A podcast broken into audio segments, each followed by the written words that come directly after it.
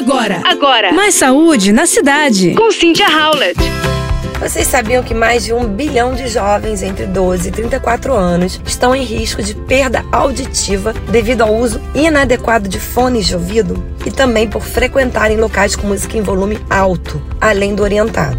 A conclusão é de uma revisão de 33 estudos sobre o tema, envolvendo quase 20 mil participantes, publicada na revista científica BMJ Global Health essa semana. Os pesquisadores responsáveis pelo trabalho escreveram que os resultados são um alerta sobre a urgente necessidade de governos, indústria e sociedade civil de priorizarem a prevenção global da perda auditiva, promovendo práticas de escuta. Liderada pela pesquisadora da Universidade de Carolina do Sul, nos Estados Unidos, Lauren Diller, a revisão é parte de um esforço internacional de especialistas da própria OMS, Organização Mundial de Saúde, e de instituições de países como Suíça, Suécia e México. Eles explicam que trabalhos anteriores já haviam mostrado que, embora o limite orientado para o volume seja de 80 decibéis para adultos e 75 decibéis para crianças, usuários de fones de ouvido costumam aumentar o som para até 105 decibéis. E a média em locais com música para entretenimento, como boates e shows,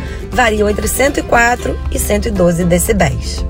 Importante lembrar que o fone de ouvido não é o vilão. O problema é o volume, porque sabemos que a partir de 85 decibéis o nosso ouvido começa a estar em risco. Isso destaca o otorrino laringologista Luciano Moreira, especialista em surdez e médico do Hospital São Vicente de Paulo, no Rio de Janeiro. Portanto, é muito importante que haja sempre uma conversa com esses jovens, principalmente para conscientizá-los do perigo. Essas práticas auditivas inseguras já são reconhecidas como um importante problema de saúde pública global. Então, ficaremos atentos, certo?